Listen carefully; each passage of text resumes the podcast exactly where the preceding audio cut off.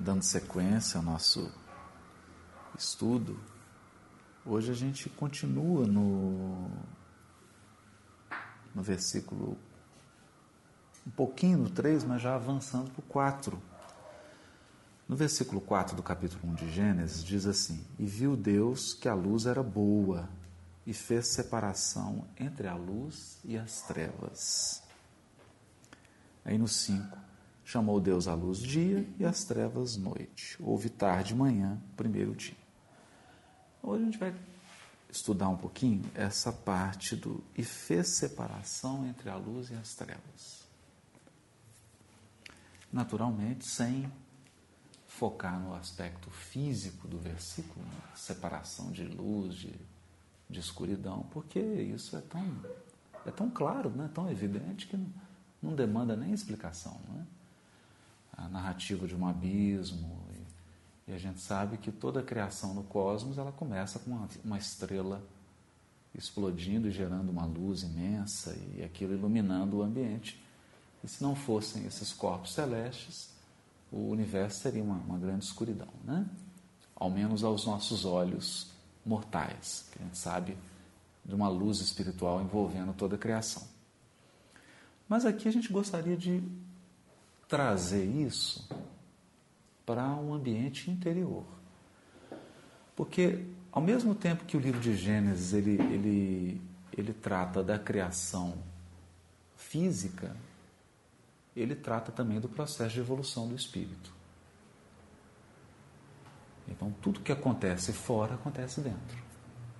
É a mesma lei que rege os processos exteriores e os processos interiores. É uma lei só, é uma lei. Porque Deus é um. Há um só legislador. Então, há uma unidade de planos, o que os Espíritos dizem no livro dos Espíritos uma unidade de vistas, uma unidade de plano e uma unidade de governo. Os sábios da antiguidade já tinham percebido isso. Como que eles perceberam isso? Um fenômeno muito singelo, por exemplo, no Egito, na Mesopotâmia. Você olhava para o céu, um movimento harmônico e altamente matemático, preciso dos corpos celestes, e a partir daquilo eles começavam a observar fenômenos na vida cotidiana deles. Então, uma coisa que se percebe assim, quem lida com a agricultura, quem está mais em contato com a natureza, como que os processos naturais são regidos pelo ciclo lunar.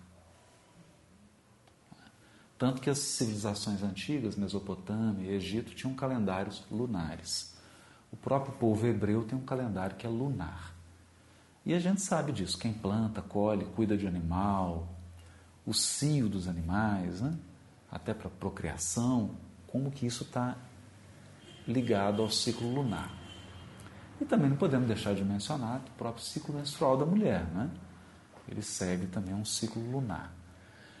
E ao, ao observar que havia uma correspondência entre o que está em cima e o que está embaixo, começou-se a perceber que a lei é única. Paracelso dizia que conforme em cima, assim embaixo. Um aparente desordem, um aparente caos que a gente observa na vida, ele é aparente. Há uma ordem, há um ciclo. E por isso é importante a gente voltar para esse processo interior da evolução espiritual. Um grande elemento, um decisivo elemento na evolução espiritual é a separação da treva e da luz. É, e separar é interessante isso, né? Que para separar algo, você tem que distinguir. Eu não consigo separar se eu não distinguir. Distinguir é discernimento. A palavra discernir é saber separar. É saber as características de um elemento do outro elemento para eu poder separar. É, a gente vê isso, por exemplo, na parábola do trigo e do joio. Quando o trigo e o joio estão muito novos, você não consegue distinguir um do outro. Então não consigo dizer o que é joio e o que é trigo, que é, é idêntico. Só depois que eles crescem, que eles vão frutificando, vai amadurecendo, que o processo vai amadurecendo, aí eles se diferenciam. E aí você consegue separar um do outro.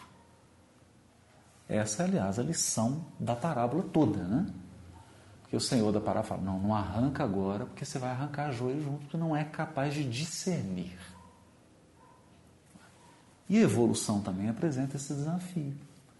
Qual que é o desafio? Discernir o que é treva, o que é luz. E no início dos processos, às vezes é difícil. Você não consegue saber o que é treva, o que é luz.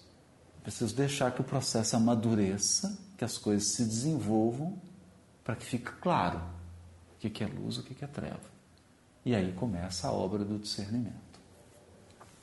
Então a ideia central é essa que a gente quer trabalhar hoje.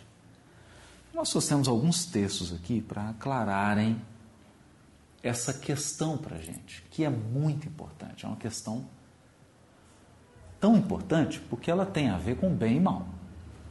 O que é bem e o que é mal? Né? O bem e o mal são relativos? Ou a nossa percepção do bem e do mal é que é relativa? É? Porque se quem legisla, se quem governa a criação é Deus, Deus é absoluto. Então, o que os Espíritos vão dizer aqui é: o que é bem está determinado por Deus, o que é mal já está estabelecido, né? Em contraposição. O que não é bem é o mal. E o que é bem é tudo aquilo que decorre da lei divina, que é eterna, imutável e perfeita.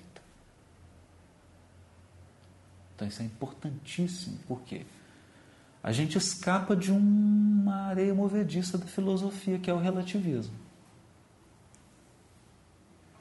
O relativismo. Bom, mas a nossa percepção é a mesma de Deus? Não é. Nós não temos a consciência divina. E nós ainda não estamos integrados em comunhão com a consciência divina. Por não estarmos ainda em comunhão com Deus, nem sempre nós conseguimos discernir. E ao não discernir bem o que é bem e o que é mal, surge um elemento fundamental aqui, que é o elemento que perpassa por toda a evolução, que é a experiência. A experiência, a experiência evolutiva. E, e aí, falar de discernimento, falar de luz e treva, falar de bem e mal, nós temos que falar de experiência. Como que se dá o processo da experiência do espírito ao longo da sua jornada evolutiva? A gente trouxe alguns textos aqui para refletir sobre isso. O primeiro deles, para a gente, é o livro dos Espíritos. Então, assim, algumas questõezinhas que a gente queria abordar. Questão 120. Todos os espíritos passam pela fieira, fieira é o caminho, né? Do mal para chegar ao bem? Uma pergunta interessantíssima. Interessantíssima. Todos os espíritos passam pela fieira do mal para chegar ao bem. Os espíritos respondem: pela fieira do mal, não. Pela fieira da ignorância. Distinguiu. Os espíritos são criados simples e ignorantes. E como que ele sai da ignorância para a experiência, para o conhecimento? Se ele não precisa passar pela feira do mal. Essa é a grande questão. Eu preciso praticar o mal para me tornar experiente? Né? Questão 121. Por que é que alguns espíritos seguiram o caminho do bem e outros o caminho do mal?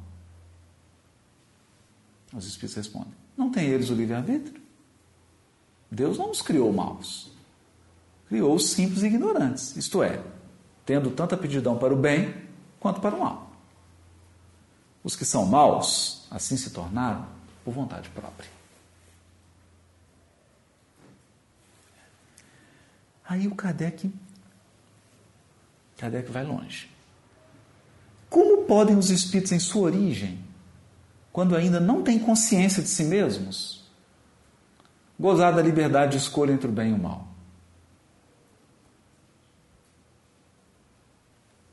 Há neles algum princípio, qualquer tendência que os encaminhe para uma senda de preferência a outra? Pergunta inteligente. Né? Ele começa a escolher sempre, desde o início.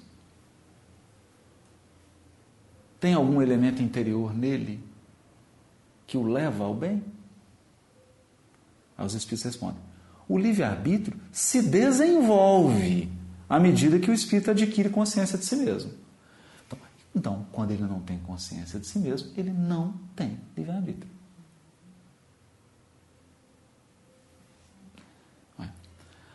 Aqui, o que, que os espíritos estão trabalhando?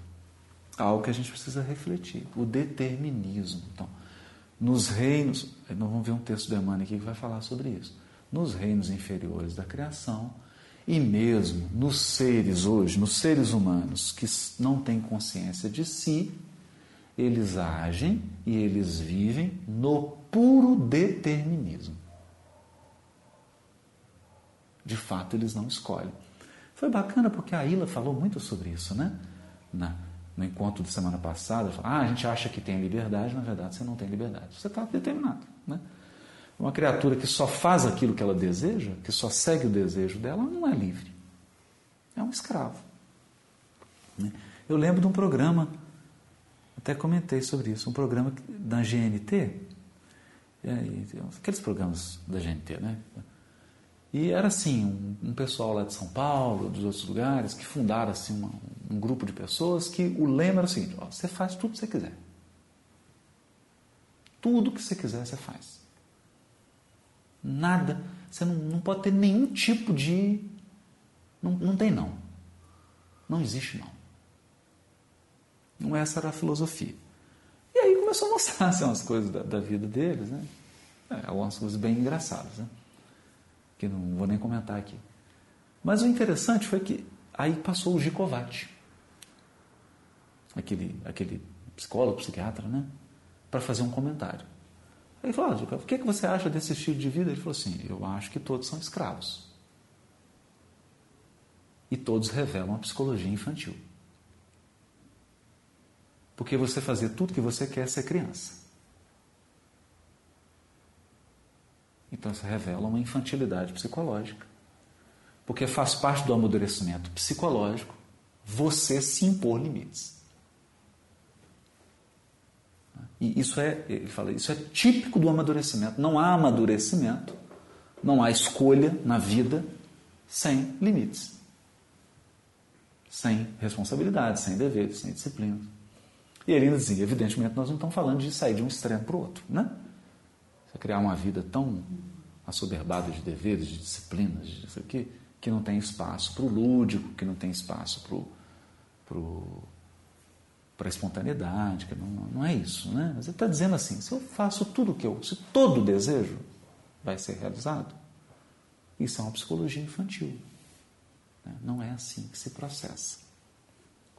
Né? Então é interessante que é isso que os Espíritos estão dizendo, no início da evolução. As leis funcionam no esquema de livre-arbítrio. Então você fica perguntando assim, para ser bem singelo, né? Será que a abelha tem opção? Não tem, né? Há um conjunto de elementos psíquicos e elementos exteriores na vida da abelha que ela só ela, não, ela é a abelha. A formiga, a formiga. A formiga. E, no, e, e, é impressionante isso, né? Porque nesses reinos né, tinha um senhor lá na, é, na Paraíba era um especialista, um criador de formiga. Era especialista em formiga. Não, sério mesmo. E aí o Zé Otávio, uma, uma turma, né, foram lá visitar o senhor da formiga e tal, né? A ver se era especialista. Então foram para o formigueiro. E aí ele só começou a explicar. Falou, não, aqui é, é, a sociedade das formigas é altamente organizada. Altamente organizada. Então, ó, eu vou chegar aqui no formigueiro agora e vou, vou introduzir um perigo aqui. Como se eu fosse um intruso. As formigas, que são as guerreiras, as protetoras, vão vir. Aí foi lá, começou a mexer, rapidinho vieram as formigas. É. Eu falei, agora eu vou colocar um alimento. As formigas, que são as operárias dos alimentos, vão vir. E era uma coisa impressionante. Né? Falei, evidentemente, ninguém está imaginando aqui que as formigas têm um, um parlamento, que elas votam, elegem, aí faz uma reunião de síndico, um estatuto, elege, e fala, não, você vai não tem isso, né? Mas opera na, na lei divina, a vontade divina, que organiza e ela vive aquilo como natureza. Ela vive aquilo. Em uma experiência total de ordem. Até vir um livre-arbítrio. né? Porque aí quando vem o livre-arbítrio, ela vai ter que ou seguir ou questionar. Ou deixar-se mover ou se opor. E é o que está aqui. Já não haveria liberdade desde que a escolha fosse determinada por uma causa independente da vontade do espírito. Então ele precisa ter consciência para que ele tenha livre-arbítrio. A causa não está nele, está fora dele, nas influências a que cede em virtude da sua livre vontade é o que se contém na grande figura emblemática da queda do homem e do pecado original. Uns cederam à tentação, outros resistiram. Então há sim uma força para nos tirar da sintonia com a lei divina, para testar se agora, de posse do livre-arbítrio, nós estamos agindo em conformidade com a lei porque a gente quer ou por acomodação. Porque agora com livre-arbítrio tem que ser uma adesão. Aí vem a letra A. De onde vêm as influências que sobre ele se exercem? Dos espíritos imperfeitos que procuram apoderar-se dele, dominá-lo e que rejubilam com fazê-lo sucumbir. Foi isso que se tentou simbolizar na figura de Satanás, do adversário. É? Tal influência só se exerce sobre o espírito em sua origem? Acompanha-o na sua vida de espírito até que haja conseguido tanto império sobre si mesmo que os maus desistem de obsidiá-lo.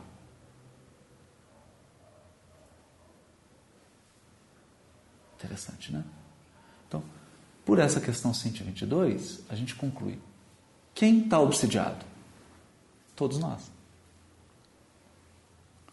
Que você só deixa de ter uma influência espiritual negativa quando você adquire o total autodomínio. Esse total autodomínio está simbolizado na passagem da tentação de Jesus. Jesus revela absoluto autodomínio. E aí a entidade se afasta. Porque o seu Honório gostava disso, né? É como você pegar uma bolinha de tênis e tentar derrubar um muro de um quilômetro de concreto. Você vai perder seu tempo. Vai ficar jogando a bolinha, o muro não vai acontecer nada com ele. Ele é tão resistente que aquela influência fica, fica pueril, né? Uma influência frágil. É, é interessante. Deixa eu ver um outro aqui. Aí nós temos uma, uma, uma grande questão para a gente ir do livro dos Espíritos para outra, para outra parte, que é essa aqui. Ó. 500 e, 509. Deixa eu ver aqui.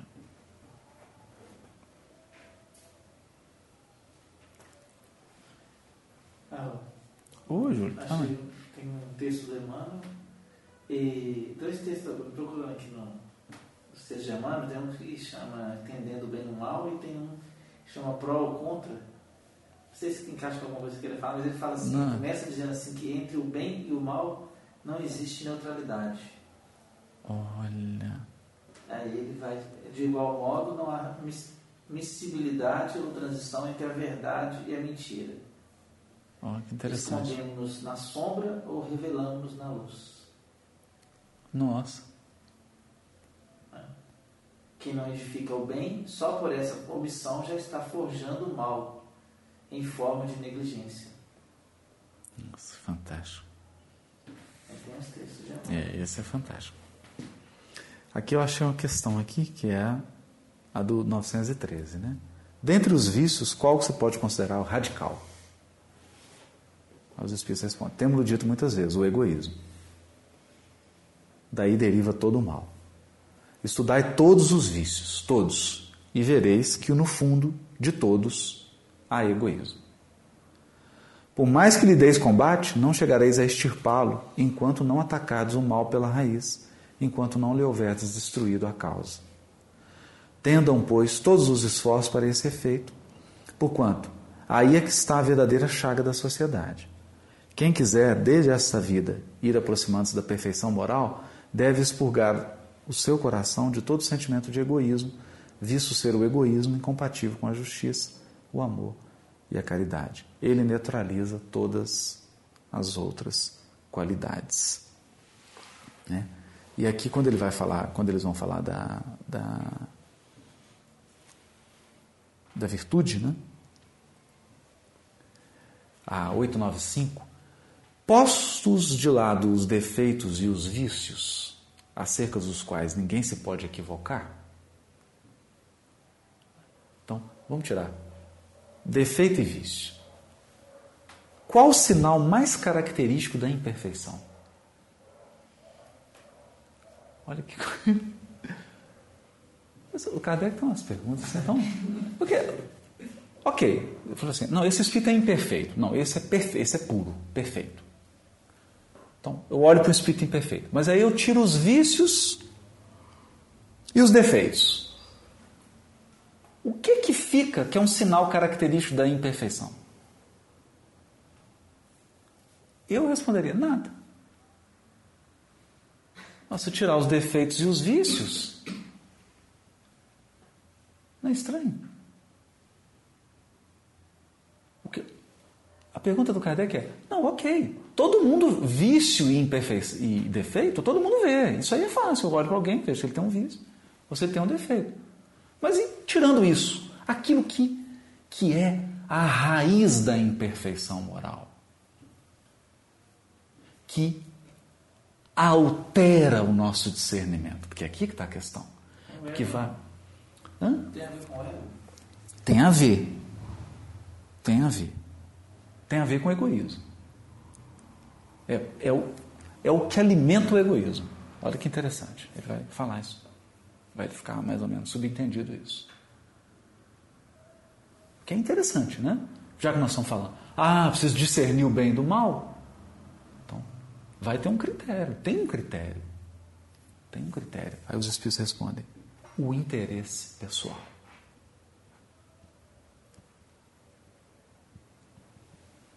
O interesse pessoal. Frequentemente, as qualidades morais são como, num objeto de cobre, a douradura que não resiste à pedra de toque. Você vê aquela camadinha. Então, você... então uma, uma camada de virtude. Pode um homem possuir qualidades reais que levem o mundo a considerá-lo um homem de bem. Mas essas qualidades, conquanto assinalem um progresso, nem sempre suportam certas provas. E às vezes, basta que se fira a corda do interesse pessoal para que o fundo fique descoberto. Aí a pessoa se revela. O verdadeiro desinteresse é coisa ainda tão rara na Terra que, quando se patenteia, todos os admiram como se for um fenômeno. fenômeno. Bom. Porque às vezes a gente vai até um oh, certo claro. ponto, né? E, e aí? quando sente que está perdendo demais, a gente fecha de novo. Né? Tem medo, né? É caô. Tem, o Consolador também tem uma pergunta sobre isso, né, Bruno? É, não, mas aí não eu vou chegar lá, peraí. Vou chegar no Consolador. É só ler esse aqui. Aí vem a, aí agora vem uma coisa que a gente que a gente sente que às vezes nos nossos estudos do livro dos Espíritos, estudos de espiritismo, a gente aborda pouco esse tema. Aborda pouco. Apesar de que a gente tem, tem visto muito esse tema agora está vindo à tona, né? Então a Ila já veio aqui falou sobre isso, já tem várias pessoas estão começando a falar, a própria série psicológica da Joana, que é Deus age dentro de nós, Deus possui um espaço dentro de nós, um lugar dentro de nós onde ele se comunica, onde ele age, onde ele interage que é o aspecto da, da evolução dirigida. Porque é interessante isso. Criou-se uma crença no movimento espírita de que a evolução é feita por nós. Então, eu construo a evolução. E não é bem assim. Por que não? Por quê? Eu crio as leis do universo? Não. Então, as regras do jogo não sou eu que crio. Só isso já traz uma limitação. Não sou eu que determino a evolução. Eu não construo a evolução. Eu interajo com as leis divinas. Como a Ilha disse na semana passada, foi muito interessante, né? Até mesmo o ateísmo é uma, é uma resposta a Deus. Você pode gastar toda a sua energia se opondo a Ele, mas se você deixar de interagir com Ele. Ninguém se opõe a algo que não existe. Né? É, é, ninguém se opõe a algo que não existe. Então, eu vou gastar uma energia. Tá? Então, eu posso gastar muita energia e muito tempo resistindo à lei divina, retardando a marcha do progresso e resistindo a uma força interior que me impulsiona, que é Deus, agindo em mim eu posso resistir a isso. Indefinidamente. Mas não sofrer essa ação, não, não, não existe essa opção. Deus está agindo. Onde que revela isso? Na questão 132. Olha o que a questão 132 fala. Qual o objetivo da encarnação dos espíritos? Aqui está falando de reencarnação, de encarnação. A questão é, por que, que a gente não fica só no mundo espiritual evoluindo por lá? Qual que é a necessidade da gente entrar num útero e assumir um corpo de carne? Essa é é a pergunta. Qual que é o objetivo de encarnar? Olha que interessante. Aí, os Espíritos respondem: Deus lhes impõe a encarnação. Não está falando que Deus convida a criatura a encarnar, Deus propõe, chama. Não, impõe a encarnação com o fim de fazê-los chegar à perfeição. Para uns é expiação, para outros, missão. Como? Mas para alcançar essa perfeição, eles têm que sofrer todas as vicissitudes da existência corporal. Vicissitudes. Isso é interessante porque há vicissitudes da existência corporal que independem de você ter débito ou ter crédito. Por exemplo, você pode ser um espírito que não tem nenhum débito com a lei. Se você encarnar, você vai ter que desencarnar. Não tem. Olha, eu vou desencarnar porque eu tenho um débito. Não, mesmo que você não tivesse. Mesmo que você não tenha débito, você vai desencarnar. Por exemplo, envelhecer. É uma vicissitude da existência corporal. Não tem jeito. Envelhecer não, mas eu, eu, eu, sou um espírito, eu tenho pouco débito. Então eu vou permanecer assim com 20 anos, até desencarnar. Não vai. Não vai. A questão de envelhecer é que ela implica num desgaste. Então, há um desgaste natural do corpo que vai ser sofrido por todo o espírito que encarnar. Essa é uma vicissitude da vida corporal. E tem várias outras, né? Entrar na fila. Né? Tem, tem, Crescer. crescer. Esquecer. Diminuir o perispírito para caber no útero. Passar pela experiência do útero. Nascer. São vicissitudes. Visa ainda outro fim à encarnação o de colocar o espírito em condições de suportar a parte que lhe toca na obra da criação. Para executá-la, é que em cada mundo toma o espírito um instrumento de harmonia com a matéria desse mundo, a fim de cumprir, daquele ponto de vista, as ordens de Deus. É assim que, concorrendo para a obra geral, ele próprio se adianta. Então, ele nasce com uma tarefa. Essa tarefa é dada a ele. Mais adiante, mais atrás, né? quando os espíritos estão falando do, do é, do, da, da, progressão dos espíritos, eles dizem que Deus dá-lhes tarefas e se ele cumpre as tarefas, se ele cumpre essas tarefas, né, ele vai mais rápido. Se ele não cumpre, ele, ele, ele atrasa a sua jornada evolutiva e aí fica mais, fica mais lento. Se você pegar a questão. Aqui, ó.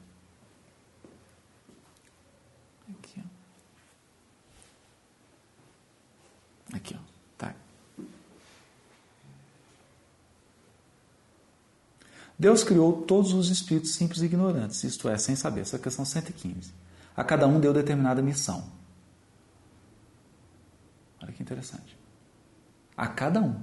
Então, todos nós temos missão que é um conjunto de atividades propostas por Deus, com o fim de esclarecê-los e de os fazer chegar progressivamente à perfeição pelo conhecimento da verdade, para aproximá-los de si. Então, o objetivo é conhecer a verdade e aproximar. Por isso que você não precisa passar pela fieira do mal.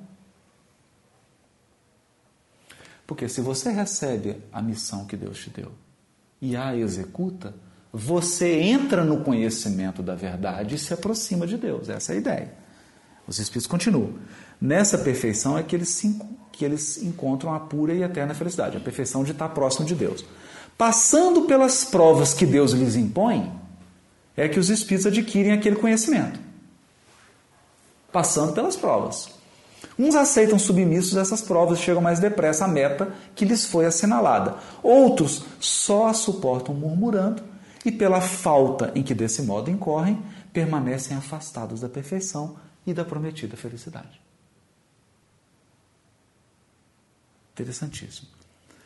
Aí o Kardec está dizendo, então você está querendo dizer que alguns são como crianças dóceis e outros são crianças rebeldes? O Espírito fala, sim, a comparação é boa. A criança rebelde se conserva ignorante e imperfeita, seu aproveitamento depende da sua maior ou menor docilidade. Mas a vida do homem tem termo, ao passo que a dos espíritos se prolonga ao infinito. Essa é a diferença. Então aqui a gente vê a direção da evolução. Dizer, independente, por isso que os espíritos separam muito prova de expiação. Porque a expiação, o Emmanuel define bem, né? É Após o crime cometido, um crime de lesar a lei divina, você vem para refazer, restaurar, reequilibrar essa expiação. Mas tirando isso, tem a prova que é o quê? Tarefas que nos são dadas pelo Criador, visando eliminar a nossa ignorância e nos aproximar dele, que nós podemos aceitar ou não, podemos cumprir ou não.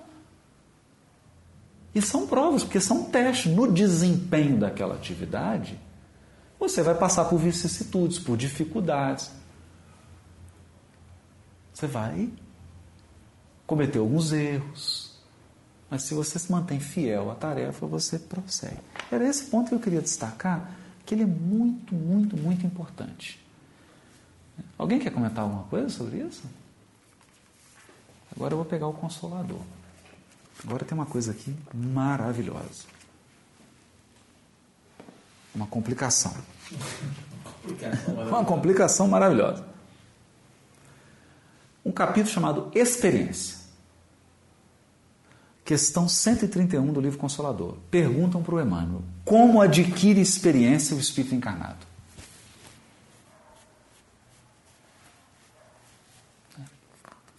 Aí o Emmanuel responde: A luta e o trabalho são tão imprescindíveis ao aperfeiçoamento do espírito como o pão material é indispensável à manutenção do corpo físico. É trabalhando e lutando, sofrendo e aprendendo que a alma adquire as experiências necessárias na sua marcha para a perfeição. É. Então, interessante porque ele não falou é errando. Né? Trabalhando e lutando, sofrendo e aprendendo. Por quê? Você conecta com a questão lá do livro dos Espíritos que eu acabei de ler, né? que é a 115, recebe a tarefa, recebe as provas, e aí ele, vai, ele trabalha naquela, ele trabalha, porque tem que executar aquilo, ele vai ter as lutas dele, vai ter os sofrimentos, das, as tentações, as, as dificuldades, as vicissitudes, e aí ele vai adquirir experiência. Aí perguntam para Emmanuel, 132. Há o determinismo e o livre-arbítrio ao mesmo tempo na existência humana? A pergunta, o Emmanuel está querendo, ó, estão querendo perguntar para o Emmanuel o seguinte: pega a vida de qualquer um de nós. Nós temos livre-arbítrio em tudo? Essa é a pergunta. Ou é tudo determinado? Não temos livre-arbítrio nenhum? Então, o determinismo e o livre-arbítrio convivem? A resposta do Emmanuel é surpreendente. Que ele vai dizer assim: não são só essas duas coisas, são três. Hã?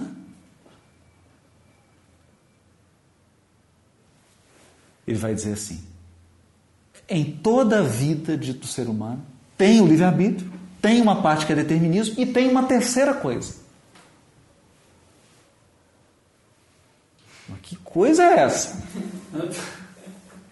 Que terceira coisa? E ele ainda vai dizer mais. Essa terceira coisa, ela rege o livre-arbítrio e o determinismo. O livre-arbítrio e o determinismo estão subordinados a essa terceira coisa. Aí é interessante. Por que, eu deixei para ler isso agora, depois de ler a questão do livro dos Espíritos? As duas questões, a 115 e aquela outra da encarnação, o objetivo da encarnação. Quando fala que Deus coloca uma tarefa, e o que a gente ouviu semana passada, que Deus age dentro de nós. Existe uma força atuando para além do nosso livre-arbítrio e para além do determinismo.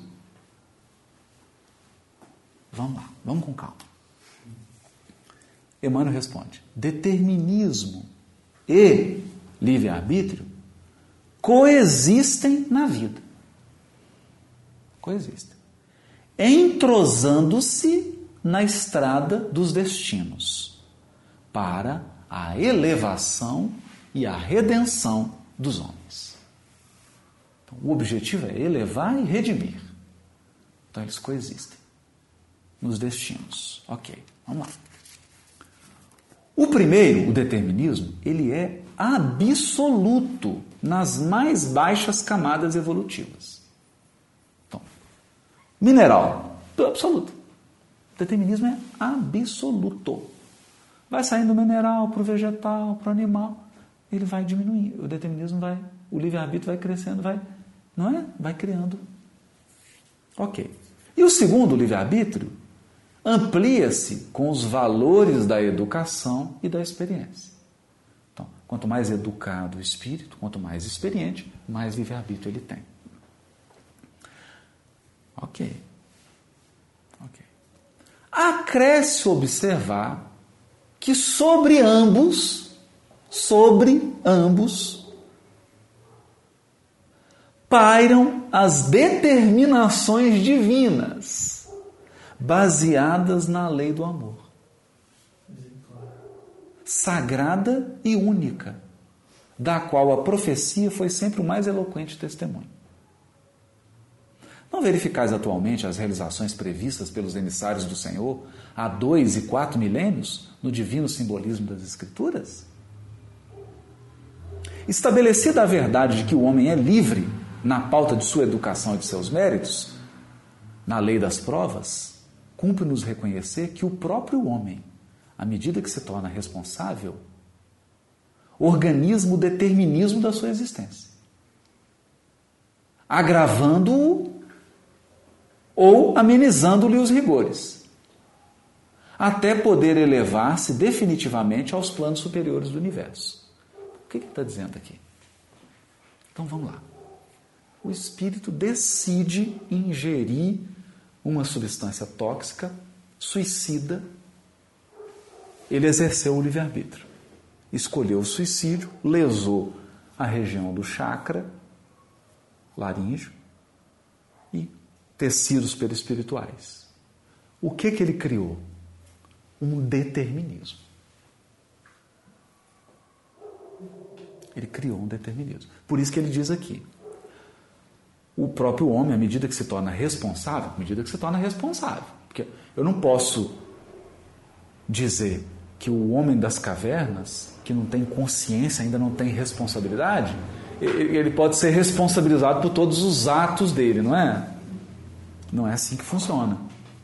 Porque nem sempre ele age com consciência do que, que ele está fazendo. É? Mas o homem responsável, ele organiza o determinismo da sua existência. Ou seja, esse determinismo que o Emmanuel está dizendo aqui, ele vem de nós. Porque o universo é um tabuleiro de xadrez. Você é livre para mover as peças, mas uma vez movida, está movida. Se você mexeu a peça, você alterou o jogo. Alterou o tabuleiro. Ah, e agora? Agora, aí vem a interpretação radical. Não. Causa e efeito. Karma. Plantou limão, vai colher todo o limão e ter que chupar todo ele. Não é? E os espíritos olhando você chupar aquela lavoura de limão. Só que aí o que, que ele está dizendo? Sobre esse determinismo pairam as determinações divinas, baseadas na lei do amor, sagrada e única.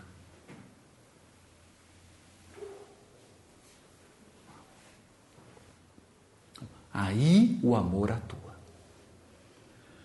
Mas eu acho tão bonito isso que é sobre ambos. Então, o amor divino paira sobre o nosso livre-arbítrio. É aqui que eu acho uma coisa bonita, porque Deus interage conosco e nos convence a agir de um modo diferente. E é aqui que eu acho mais interessante disso tudo. Por quê? Eu não sou capaz de discernir com perfeição o bem do mal, mas se eu aceito a ação de Deus em mim,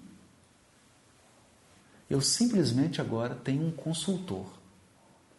Porque as empresas têm consultoria, né?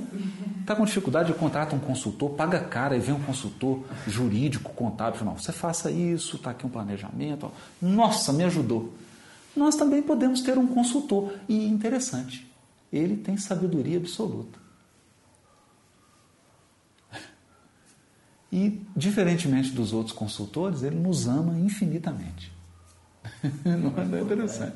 Então, aí vem todo o trabalho, quando a gente vê Teresa de Ávila, o trabalho de fazer a conexão com Deus, entrar em conexão com Deus, ouvir Deus dentro de você, no sentido de buscar essa consultoria.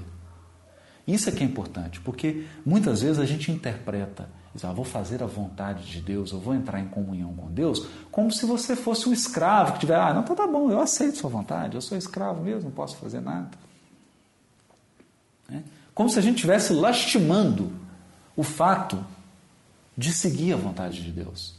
O que Emmanuel está querendo dizer aqui que é o seguinte: é associar o seu livre-arbítrio à soberana vontade infinitamente sábia e amorosa de Deus. É um grande uso do livre-arbítrio. É uma mensagem até do Abá, né? Que é lindo, né? O Abá termina a mensagem dele assim: agora sou escravo por vontade própria Desse novo Senhor. desse novo Senhor que me ensinou que as, as algemas mais pesadas não que as mais fortes. prendem são as algemas da. Da ilusão. Da ilusão. As algemas da ilusão. Né? Que é aquilo que a gente comentou. Você acha que está escolhendo, na verdade você não está escolhendo, você está sendo determinado. A Ilha comentou muito isso, né? Não, não há de fato escolha. Você está sendo determinado. Então, esse é um ponto muito bonito. E sobre o determinismo, tem uma página do Emmanuel que é muito linda também, né? Ele vai dizer assim que uma das coisas que a gente precisa afastar da nossa mente é a ideia de que as expiações, os resgates, eles são inflexíveis, eles não possam ser alterados. Eles podem. Podem. Tudo pode ser alterado. Tudo pode ser re, remanejado. E aí ele termina dizendo: Deus pode regenerar, alterar, mudar a qualquer momento, porque nós estamos mergulhados na vida dele. Às vezes eu, eu, eu fico pirando assim, imaginando né, essa sabedoria de Deus e o poder de Deus, né? Que. Fico pensando, piração demais. Se ele não muda mesmo, e, nos, e né, e a gente tem a impressão que é uma, uma coisa linha contínua, mas no fundo ele está sempre alter- alterando, renovando as oportunidades, ele está ele tá sempre, ele tá sempre ali cuidando, né, dando um direcionamento, escorando, né? E a gente, como vive na ilusão, né, é, tem a impressão de que, de que ele não está presente. De né? que ele não está presente, Porque ele que, de que deixa a atuação que- dele é. deixa que os méritos sejam nossos, né? Ele deixa que aquilo que a gente sinta que a gente está tá indo certo. Mas é, Deus é. Deus é Deus. Agora é interessante a, a questão, a questão, a questão 134, porque essa que eu li é a 132. A 134 é interessante.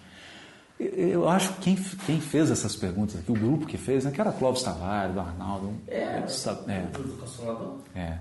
Eu acho que o Arnaldo não tinha chegado ainda, mas era o Clóvis Tavares, era uma turma, Martins Peralva, eu acho. É, participou disso. É uma turma que sabia fazer pergunta, né? Aí perguntaram para ele: como pode o homem agravar ou amenizar o determinismo de sua vida? Porque o Emmanuel disse: você pode agravar ou amenizar o determinismo. Como? Como é que isso pode acontecer? Aí o Emmanuel responde: a determinação divina na sagrada lei universal é sempre a do bem e da felicidade para todas as criaturas. Para todas. Agora, se entra meu interesse pessoal e meu egoísmo, aí eu, eu desequilibro o jogo, né? Bom, no lar humano, não vedes um pai amoroso e ativo, com um largo programa de trabalhos para a ventura dos filhos? Programa de trabalho? Então o Emmanuel está recuperando aqui a questão do livro dos Espíritos que nós lemos, que Deus coloca, te dá uma missão para você, através das provas, das vicissitudes, vencer. É como Hoje a Cláudia pegou o João lá e pôs ele para fazer para cá. Então, né? Deu um programa de trabalhos para ele, para a aventura dele. E cada filho, cessado o esforço da educação na infância, na preparação para a vida, não deveria ser um colaborador fiel da generosa providência paterna pelo bem de toda a comunidade familiar? A gente não deveria agir no bem de todos?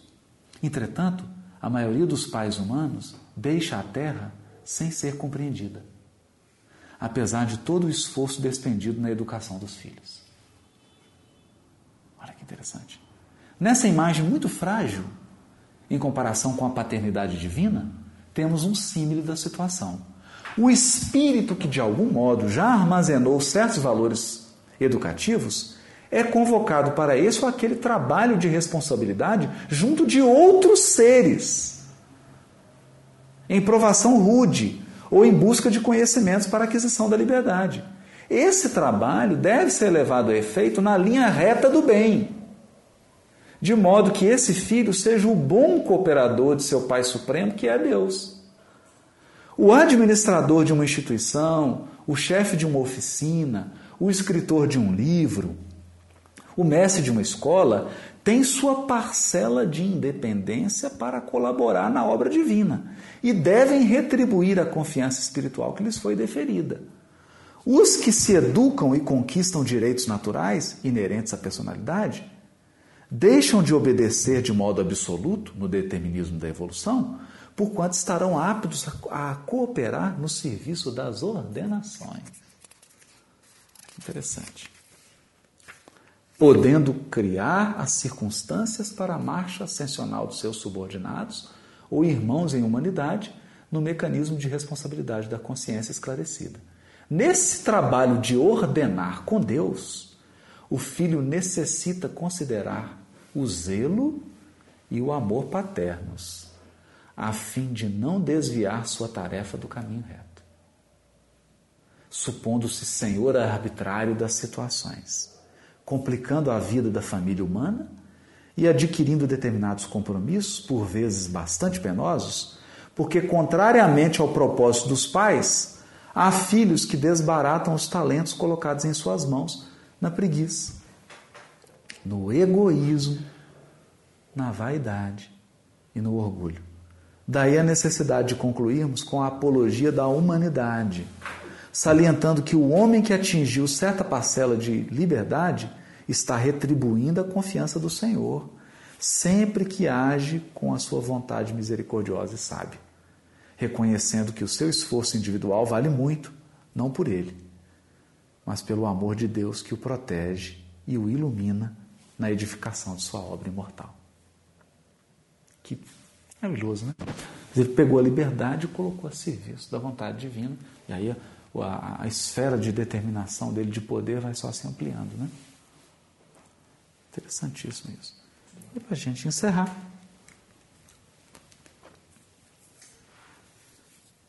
A, a, ler mesmo a mensagem, né, para a gente encerrar. 179 do livro Palavras de Vida Eterna.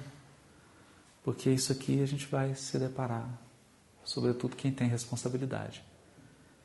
Quem adquire discernimento muitas vezes é convocado a corrigir o mal. E lembra a mensagem do Emmanuel: diante do bem e do mal não há postura neutra. Então, com o critério com que julgardes, sereis julgados, e com a medida com que tiverdes medido, vos medirão também. Mateus 7, versículo 2. Discernir e corrigir. Viste o companheiro em necessidade, e comentaste-lhe a posição. Possuía ele recursos expressivos e, talvez pela imprevidência, caiu em penúria dolorosa. Usufrui conhecimentos superiores e feriu-te a sensibilidade, porque ele se arrojou em terríveis despenhadeiros do coração, que às vezes os últimos dos menos instruídos conseguem evitar facilmente. Olha que coisa. Uma pessoa muito inteligente às vezes comete erro do coração que as pessoas, o último dos ignorantes, não comete. Interessante, né? Detinha oportunidade de melhoria com as quais milhares de criaturas sonham. Debalde. E procedeu impensadamente, qual se não retivesse as vantagens que lhe brilham nas mãos. Desfruta ambiente distinto, capaz de guindá-lo às alturas, e prefere desconhecer as circunstâncias que o favorecem, mergulhando-se nas sombras das atitudes negativas. Mantinha valiosas possibilidades de elevação espiritual no levantamento de apostolados sublimes e emaranhou-se em tramas obsessivas que lhe exaurem as forças. Tudo isso realmente podes observar e refletir. Entra, porém, na esfera do próprio entendimento e capacita-te de que não é possível a imediata, imediata penetração no campo das causas. Ignoramos qual teria sido o nosso comportamento na trilha do companheiro em dificuldade, com a soma dos problemas que lhe pesam no espírito. Não te permitas assim pensar ou agir diante dele sem que a fraternidade te comande as definições. Ainda mesmo no esclarecimento absoluto, que em casos numerosos reclama austeridade sobre nós mesmos, tem hora que você tem que, né? É possível propiciar o remédio da fraqueza a doentes da alma pelo veículo da compaixão, como se administra piedosamente a cirurgia aos acidentados. Se conseguimos discernir o bem do mal, é que já conhecemos o mal e o bem.